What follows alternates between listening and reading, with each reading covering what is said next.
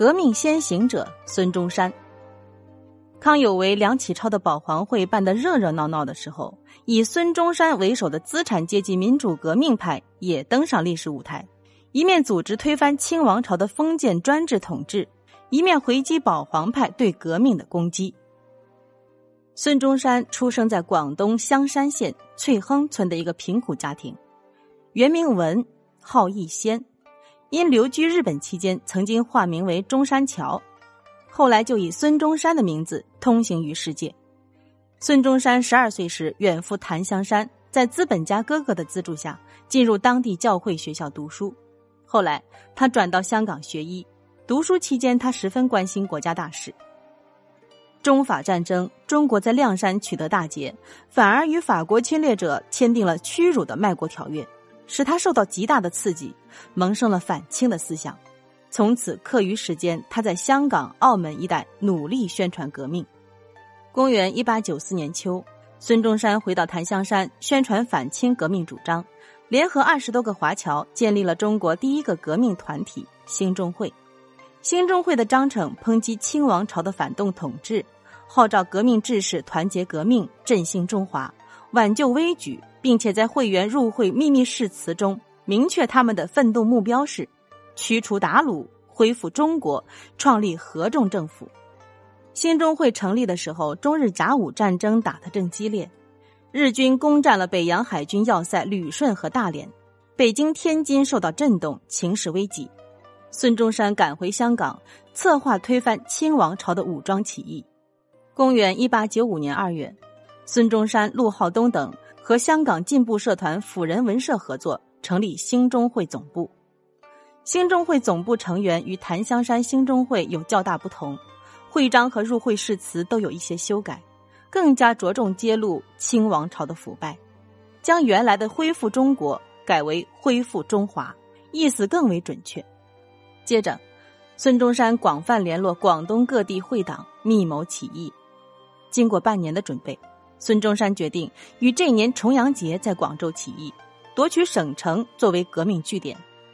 但在起义前夕，机密被泄露，参加起义的部分人员被清军逮捕，陆浩东等志士英勇牺牲，起义失败。两广总督悬赏缉拿孙中山，同志们催促孙中山立即撤离广州，他却说：“大家都不怕死，我怎么能临阵先逃呢？”他冒着生命危险疏散会员，销毁文件，把各种善后事务处理妥当。十多天后，他才撤到香港，流亡海外。显示了革命领袖的风度。这次广州起义虽然失败了，但影响很大，不仅传遍中国，连外国报纸也开始宣传支那革命党孙逸仙。从此，孙中山和兴中会的活动逐渐被大家重视。清廷悬重赏捉拿孙中山，派出大批暗探跟踪他，又电令各驻外使馆寻找机会逮捕他。孙中山被迫隐姓埋名，流亡在各国之间。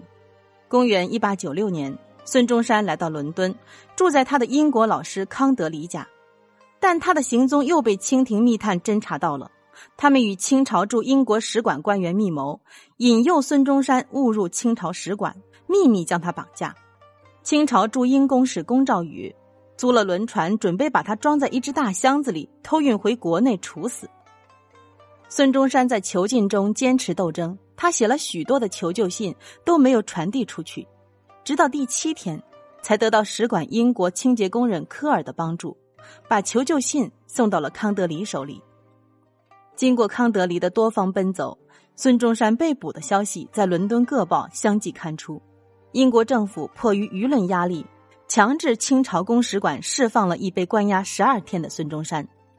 获释后，孙中山用英文写成《伦敦备难记》。第二年春天，在英国出版，再次扩大了自己的影响。他的名字传遍了欧美各国。此后，孙中山继续宣传革命的意志更加坚定。